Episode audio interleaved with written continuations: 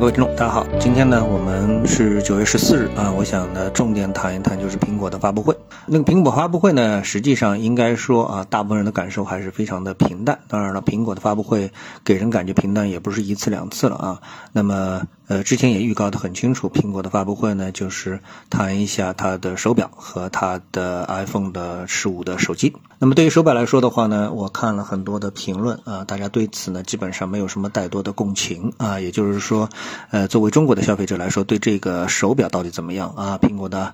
呃 iWatch 到底怎么样？大家并不是特别的关注啊。那么主要呢，就是关注在十五啊。那我就关注这个手机啊。作为消费者而言的话呢，那他当然关注有什么呃推陈出新的这个嗯亮点。啊，这个进步啊，那么对于分析师而言的话呢，当然是关注它未来的一个销量，那么从而呢对它的股价会产生什么样的一个影响啊？两者呢其实呢也不矛盾啊，因为呢分析销量呢也是从它的这个呃功能的进步上面来推测是不是能够吸引更多的消费者啊去买这个新款的 iPhone 的一个十五啊。当然了，对于另一部分人群来来说的话呢，可能一提起 iPhone 十五之后呢，立刻呢就会想到华为啊，两者呢进行比较。那我觉得呢。这个角度呢，实际上嗯，非常的没有必要啊，因为两者的系统啊等等之类的，其实各自喜欢各自的啊，不用把它作为一个战队呀，或者是一种情绪的表达。那因为从这个我们说这个手机啊本身的一个运用啊等等，好，现在无论是华为还是苹果，其实大家都已经是非常非常的成熟，华为也是非常的成熟，那么苹果也是非常的成熟，特别是对于普通的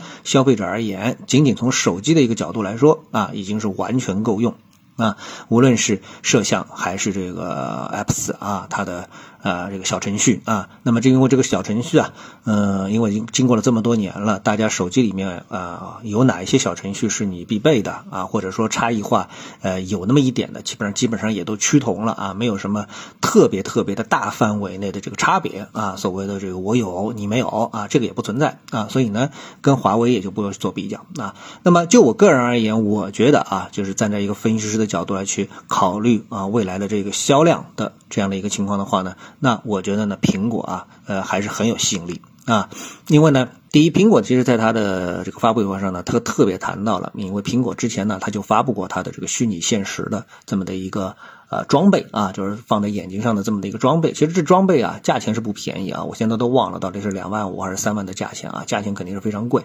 啊，但这个。呃，东西呢，它一发布之后呢，就引起了整个市场的这个这个这个追捧啊。但是呢，它还没有进入到正式发售的阶段。但在这次发布会的时候呢，他说了啊，可能在明年初，呃，这个东西就要发布了。然后呢，它发布之后呢，是完全匹配啊这一次的 iPhone 的十五，什么意思呢？就是原来的 iPhone 十四、十四 Pro 不一定匹配，但是呢，跟十五是非常的一个匹配。也就是说呢，你啊早点买啊，可能呢，呃，对于你这个后期啊。啊，这个是运用这个这个这个呃，苹果可能是最新的一个科技成果，有着很好的一个跟进性。啊。那么这个重要不重要呢？因为呢，我们说这个虚拟延时现实也好，增强现实也好呢，本身就是市场的一个热点啊。但这个热点呢，我们看到始终啊，很多的这个种就是到了一定数量级的这个消费品啊，都没有能够横扫这个市场啊，推出最强有力的这个竞品啊。比如说啊，谷歌也好啊，还是这个啊，脸书也好啊，都有。但是呢，哎，跟我们关系都不大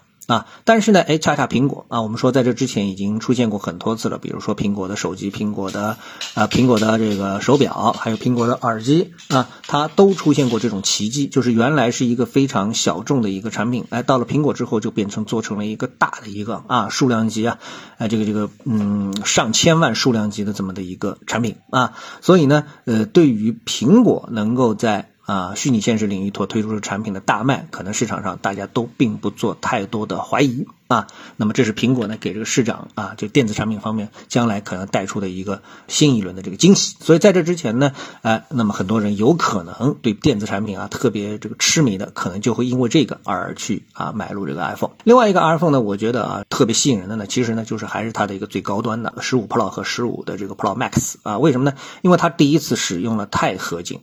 啊，那你知道我在使用苹果手机的时候，我一直啊觉得有点非常可惜的地方是什么？就是苹果它本身的工业设计是非常的完美，但是呢又让你感觉非常的脆弱，所以呢这个苹果啊它总是要给你加一个套子啊，你一定会加个套子，就是它本身再美，你也会给它穿上衣服，对吧？但是呢，当它变成了一个钛铝合金的这么一个套子之后呢，让人感觉到啊，你这个不加套子，光着持有这个 iPhone，这是史上可能是第一次啊，第一次让你。有这样的一个勇气啊，能够光着这个 iPhone 来去使用它，我觉得这点其实也是相当的有诱惑。因为你无论这手机啊怎么去减轻它的重量也好，怎么样，你加一个套子之后啊，总归这分量就被弥补掉了啊，就是上去了。所以呢，这点我觉得对大家也是非常的有吸引力啊。那么呃，很多人说觉得哎，因为对十四它的一个。进步不大，所以它不会换。但是我觉得啊，其实 iPhone 十五其实是对十四之前，包括十三、十二、十一啊这个一系列的手机的一个更新换代，它并不是对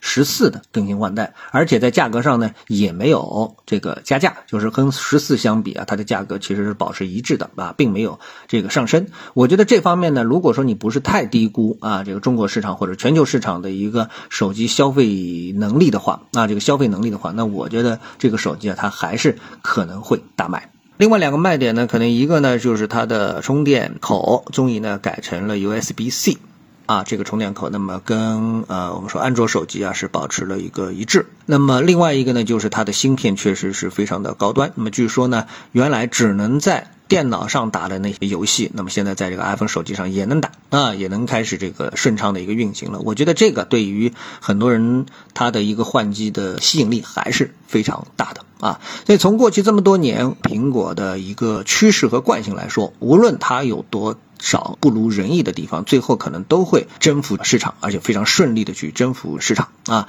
再加上未来潜在的一些亮点啊，我觉得呢，对于苹果来说的话呢，任何时候都不能小看它啊。就像在我们在 A 股市场上你小看茅台一样的，任何时候你都不能小看它。好，谢谢各位收听，我们下次节目时间再见。